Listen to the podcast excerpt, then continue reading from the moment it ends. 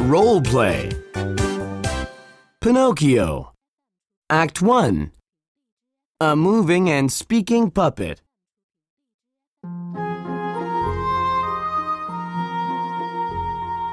I am Geppetto. I have no wife and no children. I am lonely. So I will make a puppet.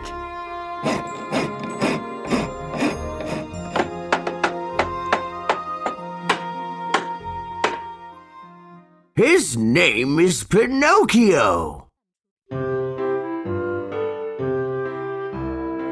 One night, a fairy appears.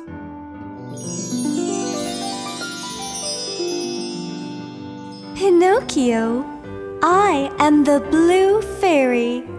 Now you can move and speak. Be good, go to school, study hard, and don't tell lies. Then you can be a real boy. Thank you, Blue Fairy. Next morning, Geppetto sees Pinocchio.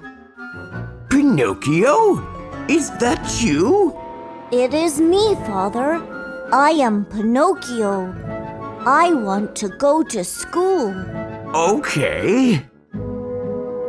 But I have no money. I have to sell my coat. Pinocchio, here are your books and school bag. Oh, thank you, Father. Then where is your coat? I do not need it. I am not cold.